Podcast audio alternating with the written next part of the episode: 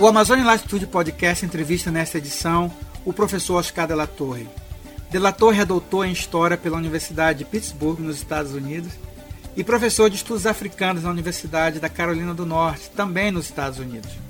Sua pesquisa aborda a escravidão e o período pós-abolição no Brasil, em Cuba e nos Estados Unidos, com foco nas conexões entre ambiente, trabalho e identidade.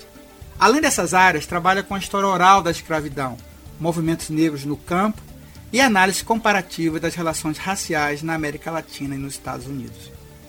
É autor do livro The People of the River, O Povo do Rio, uma história ambiental das comunidades negras na Amazônia, publicado pela Universidade da Carolina do Norte Press. Tudo bem, professor Oscar? Tudo bem, Marcos. Muito obrigado pelo convite. Nós é que agradecemos. Para quem não conhece o seu livro, que você pudesse dizer para a gente do que se trata, Oscar. Então, o livro O Povo do Rio é um estudo sobre como as antigas senzalas, eh, também sobre como os antigos mocambos e quilombos que existiam na Amazônia fizeram a transição para trabalho livre e viraram camponeses negros, os camponeses que hoje em dia uh, são os protagonistas do, do movimento quilombola lá na região. Eu faço esse estudo desde o ponto de vista das transformações sociais, mas também enfatizo como as ideias sobre meio ambiente e as práticas de extrativismo, de uso dos recursos naturais, da floresta, etc., etc., etc., deram forma e influenciaram esse processo. Fantástico. Nesse sentido, entra no teu trabalho, na tua leitura do teu livro, a gente observa que ele está realmente centrado nas comunidades negras do campo, né? desde as dezenas de milhares de escravos africanos que levados para a floresta ao longo do século XVII, XIX. Qual foi o percurso que te levou a esse tema? É, sim, boa pergunta.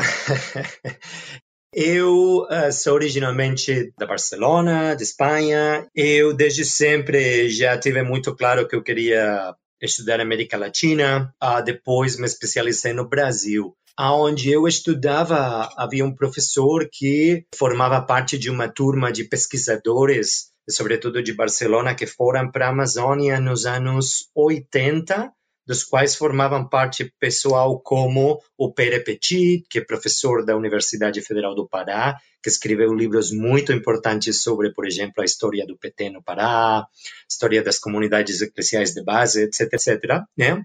E vários outros e um deles foi meu antigo professor José Luiz uh, Ruiz Peinado e o Luigi foi professor meu já em Barcelona, né? Ele é especialista nas comunidades negras, uh, em concreto do Rio Trombetas, né? Ele morou vários anos lá. Aí quando estivemos falando e eu conheci o trabalho dele com o tempo, fiquei muito interessado porque eu não imaginava que na Amazônia existisse uma população negra importante e ainda menos, claro, que eles estivessem imersos num, num, movimento social e político muito importante no presente. Aí eu decidi tratar de investigar mais o tema para esclarecer todas, todos os, os buracos no conhecimento que ainda tínhamos. Qual é a história da, da economia da plantação lá, como foi a transição de ser eh, mocambeiros ou de morar nas sensalas e virar e construir as comunidades negras que conhecemos no presente. Eh, esse tipo de perguntas foram que me fizeram interessar pela Amazônia. Claro, quando cheguei lá em pessoa, em várias viagens, quando morei lá um tempo, a interesse só cresceu, porque eu percebi que era um território complexo, com uma história rica, em contra do que muitas pessoas pensam, né? por desconhecimento, infelizmente, e assim foi que eu uh, continuei eh, me especializando e tratando de produzir mais sobre a população negra da Amazônia, já com em contato com pesquisadores locais e com ativistas negros locais, claro. Quais foram as regiões que você, de certa forma, centrou o teu estudo? Há, sobretudo, duas. Há mais algumas, na realidade, que, que tem população negra na Amazônia, mas, por um lado, tem a base Guajarina, todos os rios que chegam à área do, do Guajará, perto de Belém, né, que são Moju, Acará, Capim, é, Guamá, etc. E eu, na verdade, acostumo a colocar junto com eles já praticamente o Baixo Tocantins e a Ilha do Marajó, que ainda que tem algumas diferenças com a base aguajarina, elas ficam muito perto e, bom, você pode tratar todas juntas. Então, essa é uma, né? Os rios que ficam perto de Belém, incluindo até o Baixo Tocantins e a Ilha do Marajó, e a segunda seria o Baixo Amazonas, as cidades que ficam perto do da confluência do Tapajós e o Amazonas, que ficam perto de Santarém, Óbidos, Alenquer. Dentro dessa, dessa tua imersão nessas comunidades, como que você observa as conexões entre esses povos e o meio ambiente? Como no caso das comunidades ribeirinhas por toda a base amazônica, como no caso das populações indígenas, claro, quando você tem gerações de dessas comunidades morando eh, na floresta ou nos rios, eh, sempre tem uns vínculos muito importantes, tanto desde o ponto de vista econômico, como desde o ponto de vista cultural, como desde o ponto de vista um, eh, político, né? Porque, como eu mostro no livro, por um lado, claro, as estratégias econômicas deles sempre têm esses portfólios, essas estratégias muito diversificadas de engajamento com extrativismo, com agricultura e com o trabalho assalariado. Por outro lado, eh, o que eu também tentei mostrar no livro é que as ideias de meio ambiente também tiveram um impacto sobre as formulações de ideias de cidadania. Quando você vê os conflitos que eles tiveram no passado com eh, grandes proprietários de terras, com elites locais, ou as relações com políticos locais, por exemplo, também há umas relações com o meio ambiente, com os rios, com as ilhas, que dão forma às ideias de cidadania, né? Isso eu cheguei nessa conclusão porque estudando os conflitos de terras de uma comunidade no Salgado, quando o mar uh, fica junto com o rio, perto de, de Bragança, né, entre Belém e o, e o litoral do Atlântico, quando eu perguntava a alguns locais como é que eles conseguiram eh, não ser tirados das suas terras nos anos 40 e 50. Eu me lembro perfeitamente, um dos meus entrevistados falou para mim que o proprietário de terras não podia tirar eles porque eles eram cidadãos do Tauapará, que é o nome da ilha onde eles moram. Filhos do Rio, o povo do Rio, que sempre misturam elementos políticos e elementos socioeconômicos e estratégias socioeconômicas do uso e de tradições vinculadas ao meio ambiente. Qual a relevância da Constituição né, de 1998, é, o artigo especificamente 68, para esse processo que você acabou de narrar? Qual a relevância? Você menciona isso no livro. É, seria bom explicar um pouco para os nossos ouvintes por que foi tão decisivo na definição dos povos do Rio Trombeta, naquela região, e, em geral, desse aspecto que você acaba de mencionar, de dar a esses povos é, uma certa autonomia ou até mesmo uma identidade local? O artigo do, do ato das, das disposições transitórias da, da Constituição de 88, ele foi importante porque ele abriu uma oportunidade, né? O que o que na literatura sobre movimentos sociais se chama uma abertura na estrutura de oportunidades políticas, quer dizer, ele deu um recurso, uma via para as comunidades negras se acolher a uma definição legal que trazia novos direitos, né?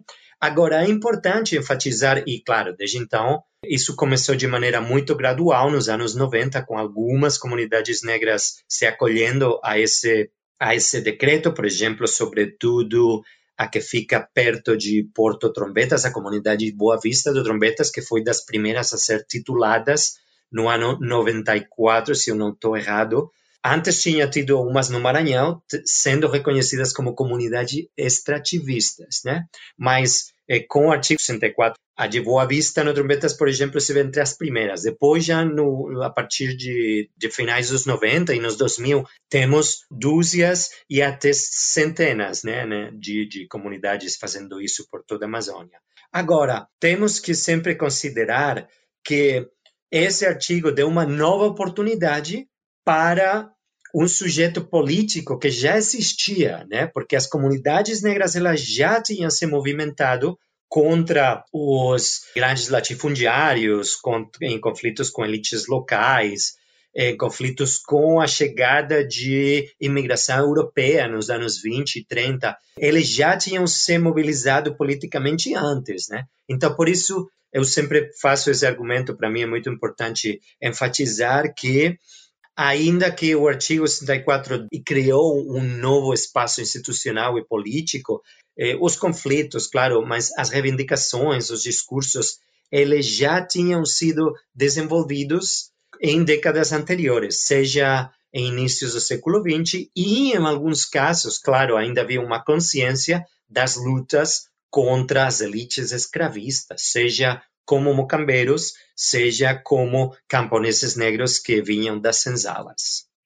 Especificamente, Oscar, que discurso você se refere? Sim, por exemplo, nos anos 20 tem muitas mobilizações no Baixo Amazonas por causa dos conflitos com os comerciantes de castanha e durante essas décadas já temos comunidades de mocambeiros apelando à polícia, apelando aos juízes, apelando às autoridades, falando que eles são o povo do trombetas. Ou no ano 21 temos João de Palma Muniz, o coordenador do, do que era naquela época o Instituto de Terras do Pará, que tinha um nome diferente, né?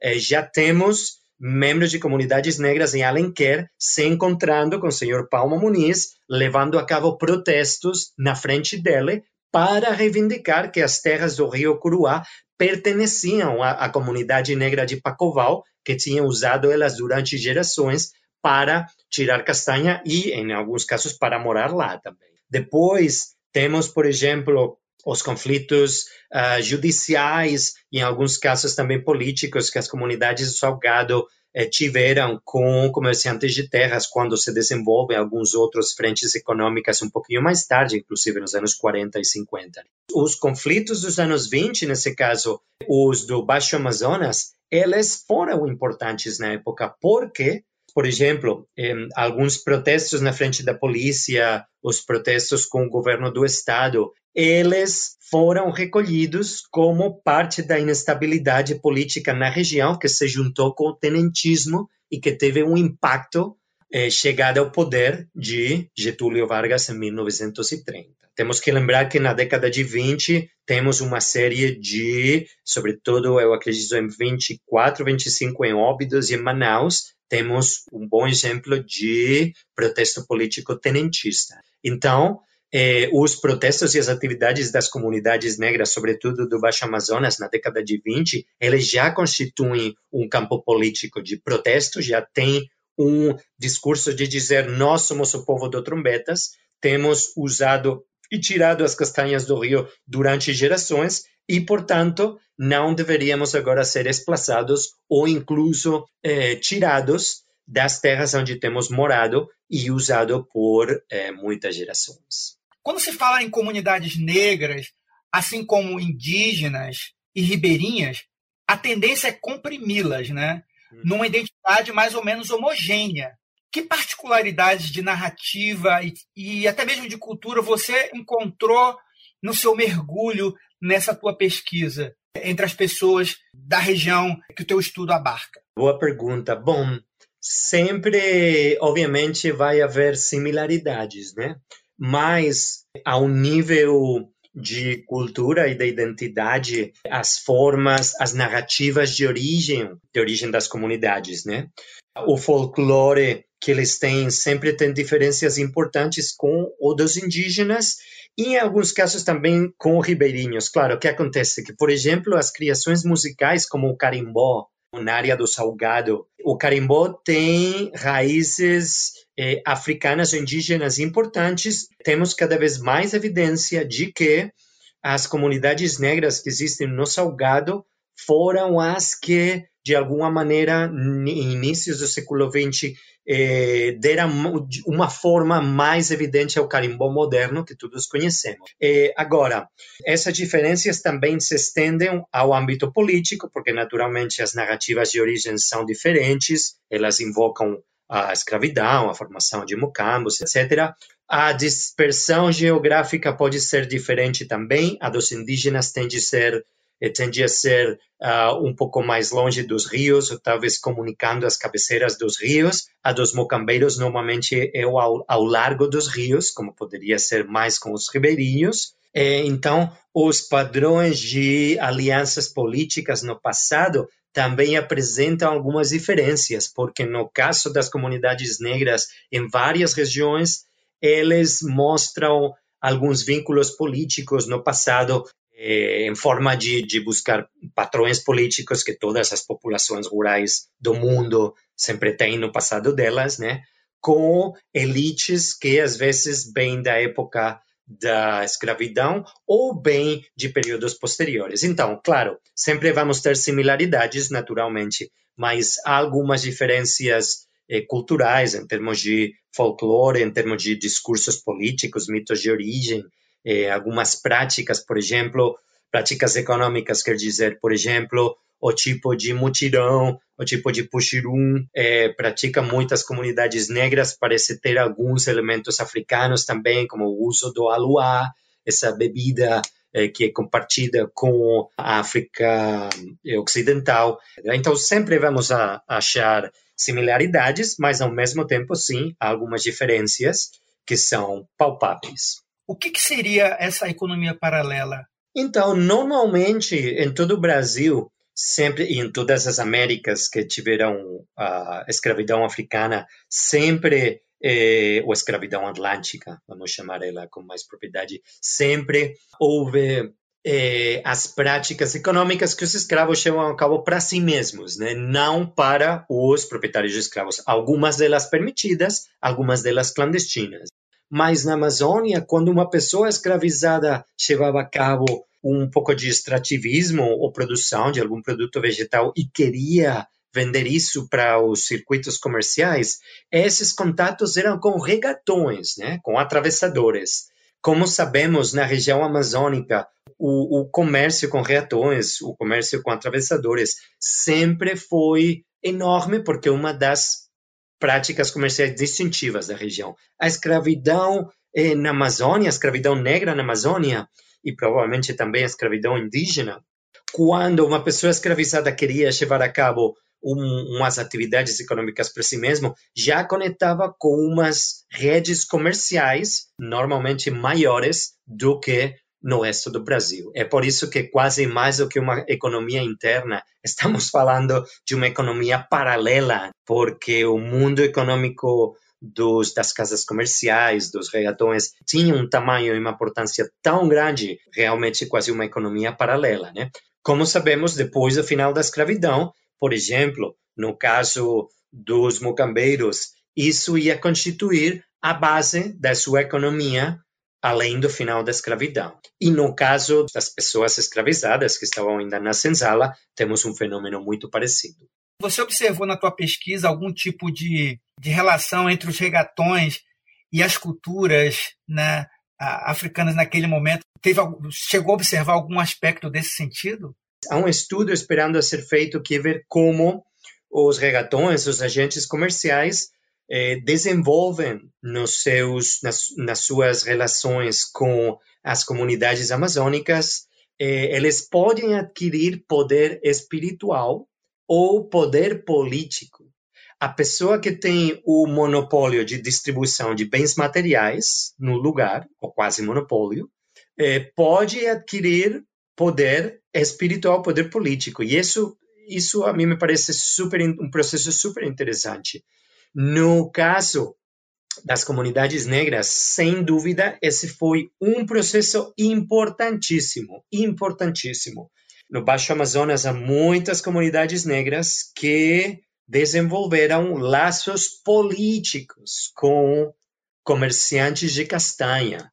É, por exemplo, perto de Alenquer, em Pacoval, há redes muito importantes comerciais e de patronagem com o, alguns comerciantes de castanha, né? Um deles, por exemplo, chegou a propor no Senado do Estado, na década de 1910, que as terras foram doadas em propriedade à comunidade do Pacoval, ainda que isso nunca funcionou na prática. Mas Isso indica, e algumas outras, uh, alguns outros indicadores de como era importante essa relação, isso indica que houve relações comerciais que viraram mais relações de eh, patronagem política, né? O mesmo caso no Trombetas, há eh, relações importantíssimas com comerciantes de castanha que têm um lado positivo, porque por um lado isso dá acesso a uns bens materiais, mas por outro lado, claro, tinha algumas partes negativas, porque isso facilitava a penetração das casas comerciais de castanha da região nas comunidades, e isso fazia perder acesso a algumas áreas com castanheiras e fazia perder no longo prazo também autonomia, né? Mas com certeza as relações com eh, casas comerciais, com regatões, com atravessadores eram fundamentais eh, também quando pensamos sobre em temas espirituais, religiosos e quando pensamos eh, em temas políticos também. É, é, fantástico essa perspectiva de pensar que os regatões não estavam apenas comercializando né, mercadorias, mas também eram também comerciantes da fé, né, como diz o Euclides da Cunha, os regatões né, da fé. Um dos temas que me chamou também muita atenção foi o que o, o, que o professor chama de criolização ambiental. O professor poderia explicar para a gente o que, que é criolização ambiental e de que forma essa criolização se manifesta, ela, ela entra em operação no contexto do seu estudo? Quando as pessoas escravizadas chegaram para as Américas, elas tinham sido privados dos seus laços comunitários, claro. Naturalmente, eles tentam criar outros bem rapidinho, já nos navios escravistas, e privados do seu conhecimento do meio ambiente.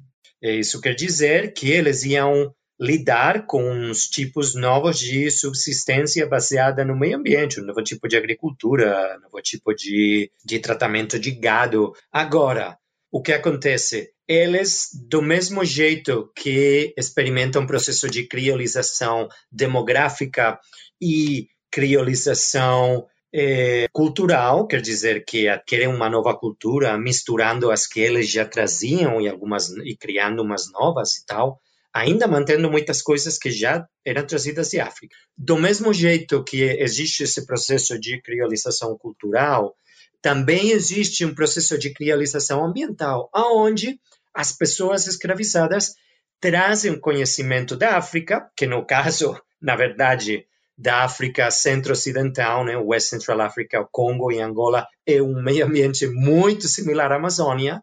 Eles trazem um pouco de conhecimento e adquirem conhecimento novo dos indígenas, dos camponeses caboclos, vamos dizer, mistura de, de, com um background étnico misturado, né? Também constroem os vínculos e um conhecimento novo do meio ambiente, né? Esse é o processo que eu chamo de criolização ambiental, que para mim é muito importante porque como ramificação e evolução posterior dele, depois de ter acabado o tráfico e à medida que temos uma segunda e uma terceira geração de população negra nascida, nesse caso na Amazônia, já esse conhecimento e essas habilidades são as que servem eles para é, melhorar um pouco dentro dos margens da escravidão seus padrões de vida e tentar finalmente alcançar a liberdade também, né?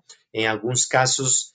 É interessante nesse sentido, porque parece que a criolização ambiental torna-se também um veículo de confronto ao modelo capitalista. De que maneira esse o próprio a criolização ambiental torna-se um, um, elemento de talvez de contrapor né, o modelo vigente naquele momento e ainda hoje, né? Sim, sim, com certeza. É, isso virou um contraponto mesmo à essência do escravismo, porque, claro, a essência do modelo de plantação e do escravismo, o serviço dele, era ter, uh, criar umas plantas específicas, no caso o açúcar, mas também o cacau, com uma população que não tinha vínculos sociais e que isso facilitava a exploração deles, a explotação deles, né? Por parte dos proprietários de escravos para produzir lucro para, para os uh, proprietários, né? Eh, para os produtores de açúcar, cacau, café, arroz. Quando você tenta criar vínculos sociais, adquirir conhecimento ambiental, criar uma economia interna que vai virar uma economia paralela praticamente, você está erodindo, erosionando, pouco a pouco destruindo a racionalidade capitalista atrás do modelo de plantação, né? porque de novo ela se basa se baseia numa população eh, tirada, arrancada do seu meio ambiente e sem, vínculos, sem vínculos ambientais e sem vínculos sociais. E a criolização ambiental cria vínculos que são ambientais e também sociais, né? Isso é um autor, Mark Stewart, que tem um estudo clássico sobre escravidão e meio ambiente na Geórgia, que também fala disso e que para mim, claro, foi uma fonte de inspiração importante quando pensando a, as consequências e o impacto da criolização ambiental. Pensando especificamente nessa relação ainda de, de trocas que a gente mencionou anteriormente dos, dos regatões, na Amazônia a, a gente a experiência da, de formação dos mucamos foram foi sempre marcada por relações de troca, de contatos, e entre os povos indígenas e negros. O que a gente observa desse processo é que parece que essa experiência reservou para a história da Amazônia aspectos diferentes de outras regiões do país. A gente poderia dizer, você acredita que essa experiência de trocas, de contato entre os indígenas e os negros na região amazônica colocou a região em um outro papel, em outro lugar de protagonismo é, diferente de, das outras regiões do país? Sim, eu acredito que essas relações, sobretudo em aspectos pouco estudados ainda. Por exemplo, em termos de uh, folclore e criação de narrativas religiosas e históricas. É uma coisa que eu discuto no livro, no capítulo 2, com a história da Cobra Grande, né? Quando você analisa as ideias e as práticas religiosas e a visão do mundo, as narrativas de origem das comunidades negras, aí você percebe uma mistura e uma fusão com narrativas indígenas que é muito impactante, muito impactante, porque é difícil identificar se algumas dessas narrativas têm as raízes na África Ocidental, ocidental ou se tem as raízes entre os mitos locais, porque muitas vezes são as duas tradições que estão lá vivas, né? No resto de relações entre eh, povos negros e povos indígenas, povos afrodescendentes e povos indígenas, aí vamos ter todo o leque de relações, né? E nesse sentido, sim que vemos bastantes paralelismos com os que vemos em outros estados. Por exemplo, estou falando mais de uma perspectiva histórica. No presente seria um pouco diferente, mas numa perspectiva histórica, na Amazônia também vai, também vai ter, por um lado, sei lá, os, os mundurucus, por exemplo, sendo usados como mateiros, como exploradores do, do mato pelas tropas de, de pelos capitães do mato que tenta reescravizar pessoas escravizadas fugidas e também vai ter vínculos de colaboração, de casamento, de troca de experiências com os Caxuyana, por exemplo, no, no Trombeta, assim como muitos outros grupos indígenas em outras áreas, no Tocantins também, por exemplo. Assim que aí tem os grupos indígenas que o Darcy Ribeiro achou, que ele chamava os urubus, que são os capor, se eu não estou errado agora mesmo. É, sim, você vai achar o leque inteiro de relações e até algumas que ainda não estão suficientemente estudadas, na minha opinião. É muito interessante essa perspectiva histórica de que você fala, porque eu observo que durante algum tempo a própria historiografia ela minimizou a presença negra, africana e afrodescendente na construção da sociedade amazônica. Ainda hoje, né, Todavia, nas últimas décadas, é, muitas pesquisas têm sido desenvolvidas, principalmente universidades públicas do Brasil, né, é, no Pará e no Amazonas, que têm contribuído de, alguma, de uma forma muito vibrante para uma nova história da população negra na Amazônia. Como você observa que a tua pesquisa, nesse sentido, contribui nesse diálogo? Essa é uma conversa que está já ao nível local e regional consolidada, eu acho, porque tínhamos alguns clássicos, alguns pioneiros, né? O livro da Analisa Vergolino, eh, o livro do Vicente Salles, eh, então já nos anos 90, início de 2000, o trabalho da, da Edna Castro e a Rosa Acevedo, do Luiz Ruiz Peinado, do José Maia Bezerra Neto e muitos outros, né? E no meu caso, o que eu tentava era, sobretudo, iluminar um pouco e completar o quadro enfatizando algumas coisas, né? Por exemplo, enfatizando o peso da economia de plantação na história da Amazônia, ainda que já existia também uma historiadora local que também já tinha falado sobre isso, né? Também eu estou tentando um pouco ver como o mundo da escravidão e dos mocambos, o que acontece com eles especificamente depois do final da escravidão. Porque, de novo, eu penso que as alianças políticas, as estratégias econômicas, os discursos de cidadania baseados um pouco misturando ideias políticas ideias de natureza, que toda essa aportação não tem sido reconhecida suficientemente, né? E claro, aí você tem a ideia de que depois do artigo 64 foi tudo novo e essas comunidades vinham de uma não tinha história, né? E eu tento mostrar que na verdade temos uma trajetória histórica que nunca desapareceu, na qual nunca desapareceu a identidade negra das tradições políticas, econômicas, etc., etc., é, das populações da Amazônia Negra.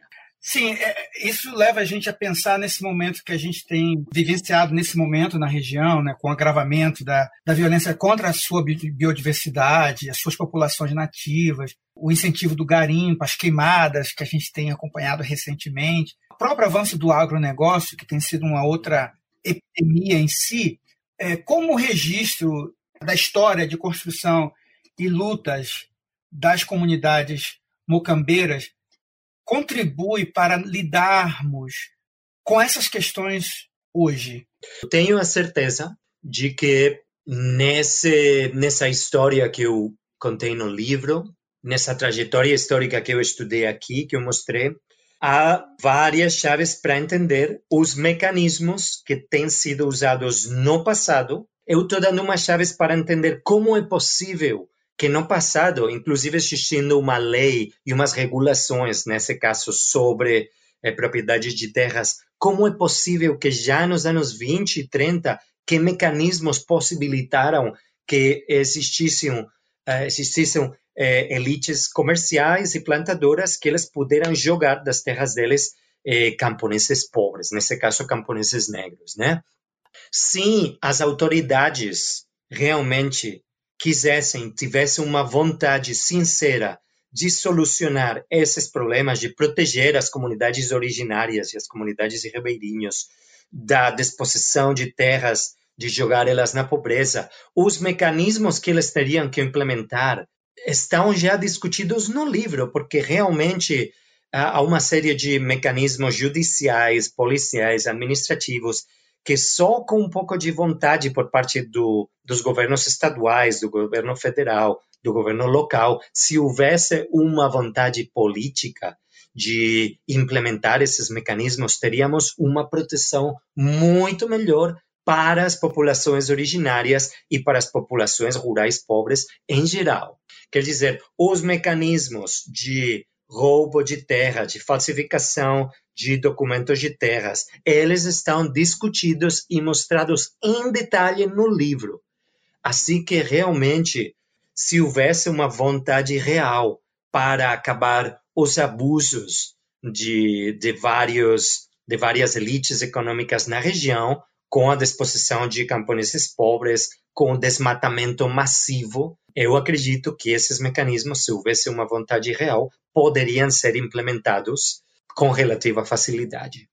Nós poderíamos então chamar, talvez, é, colocar nome aos bois, que há um racismo ambiental na Amazônia, correto? Sim, sim, para mim, sem dúvida. Para mim, infelizmente, a influência política das elites econômicas e políticas que querem o que eles chamam de desenvolvimento econômico sem realmente prestar atenção a quais são as, as condições de vida reais das comunidades locais, eu acredito que quando essas elites refus, se refusam de implementar eh, as políticas deles sem proteção para as comunidades locais, quando eles consideram que os camponeses negros são como qualquer outro, são até impostores que viram aqui a Amazônia em finais do século XIX, eles estão, e mesma coisa com os indígenas, formulando um discurso de racismo ambiental. Como a gente definiria isso para o ouvinte que não está familiarizado com esse conceito de racismo ambiental, inicialmente? E depois, na Amazônia, como ele se caracteriza e ganha, né, ou seja, nome próprio? Né? Esse conceito, poderíamos definir ele como formular um argumento de inferioridade racial para as populações negras e indígenas, mas argumentando também as relações deles com os meio ambientes locais fazem eles também inferiores, né? Por exemplo, a ideia de que você não pode reconhecer as terras eh, para os quilombolas, por exemplo, para os mocambeiros, você não pode dar uma grande área em termos de hectares para uma comunidade negra porque eles não usam essas terras, né? Eles não tiram lucro que beneficia a uma empresa privada e, por lo tanto, o uso que eles fazem da, dos recursos naturais é um uso inferior, de inferior qualidade ao que uma firma ocidental levada por brancos capitalista faz, né? É, quer dizer, é fazer o argumento de que as interações entre os povos afrodescendentes indígenas eh, com o meio ambiente são inferiores em qualidade a que as empresas ocidentais, capitalistas, brancas fazem. Qual a relevância de se entender esse tema tão importante para nós nesse momento que a gente está vivendo de 2020? Duas coisas rápidas, né? Primeiro, eu só queria acrescentar que eu totalmente concordo com você e realmente o impacto do racismo ambiental tem sido uh, incrível na história da Amazônia. É uma história que se caracteriza por um racismo ambiental inerente à, à história da região. E, em segundo lugar, sobre o livro, eu gostaria de enfatizar que quem queira saber as origens e a história dessas comunidades negras que um bom dia nos anos 90 e nos anos 2000 ficaram aparentemente tão importantes que estiveram entre as primeiras tituladas recebendo terras como remanescentes de quilombos, né, no 94, eu acho. Quem queira saber por que temos tantas dúzias e centenas de comunidades negras na Amazônia quando nunca ninguém tinha, ou muito pouca gente tinha falado sobre a Amazônia Negra, vai achar um bom recurso no meu livro. Esse estudo não só responde a essa questão, mas também tenta fazer isso sob uma ótica, tenta criar um novo debate né, e colocar uns novos conceitos como criolização ambiental, economia paralela da escravidão e muitos outros. Professor Oscar de la Torre, tudo que é bom termina rápido, mas queremos agradecer enormemente por essa conversa, esse diálogo tão enriquecedor, por essa pesquisa tão generosa que joga luz na história dessas comunidades negras da região amazônica. E não somente isso, como você mesmo disse, traz para a superfície um novo debate da região, um novo olhar, uma outra percepção, com novos conceitos de leitura e de interpretação. Somos muito gratos por esse tempo e aos nossos ouvintes que nos acompanham queremos lembrar o nome do livro The People of the River, O Povo do Rio, publicado pela Universidade da Carolina do Norte Press. O Amazônia Latitude Podcast é uma produção da Amazônia Latitude com a apresentação de Marcos Colom. Queremos agradecer a você que nos escuta, nossos ouvintes.